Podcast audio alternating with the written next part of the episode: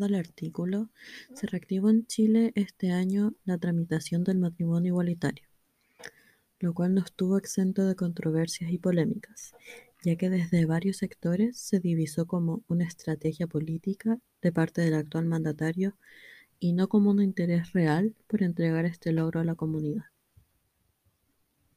El matrimonio igualitario representa un símbolo en términos de activismo para el movimiento por la diversidad sexual, en especial desde la perspectiva de la teoría queer, teniendo en consideración que lo queer representa tanto una dimensión teórica como política.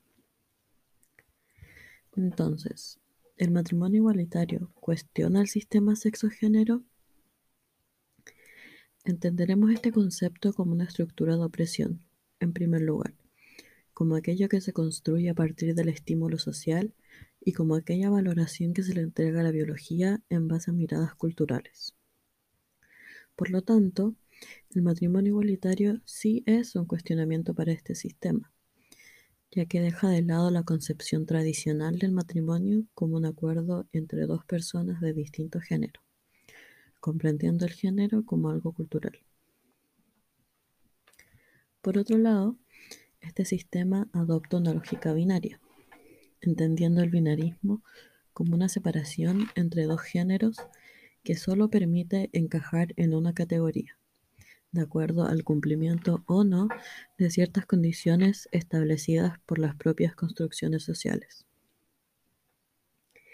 El sistema sexo-género nos ha construido como individuos, y lo que se pretende con logros como el matrimonio igualitario es desnaturalizar estas diferencias sexuales que encarna el sistema, las cuales van más allá de las diferencias biológicas. Es relevante también mencionar cómo la masculinidad y sus significancias han contribuido directamente al sostenimiento en el tiempo del sistema previamente mencionado. Tomaremos como definición de masculinidad la presentada por Halberstam, una expresión social y cultural que ha sido reducida a los cuerpos sexuados como hombres. De esta forma, la masculinidad promueve el binarismo que supone el sistema sexo-género, dejando de lado la diversidad e inclusión de más espectros. Es indispensable concebir la diversidad como necesaria en las sociedades para así conseguir dejar de lado la estructura binaria que nos rige en todo aspecto y en todos los espacios. Finalmente, podemos decir que la urgencia que el presidente Piñera otorgó al proyecto de matrimonio igualitario no significa y no es más que una estrategia política. Sin embargo, el proyecto en sí, en su transversalidad, implica logros para la comunidad y un cuestionamiento al sistema sexo-género anteriormente definido y desarrollado.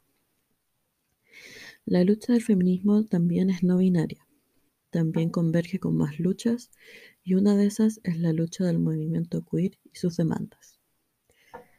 Nuestra posición debe ser siempre de cuestionamiento a los patrones establecidos bajo los cuales nos regimos y es nuestro deber contribuir desde nuestro lugar a las luchas colectivas.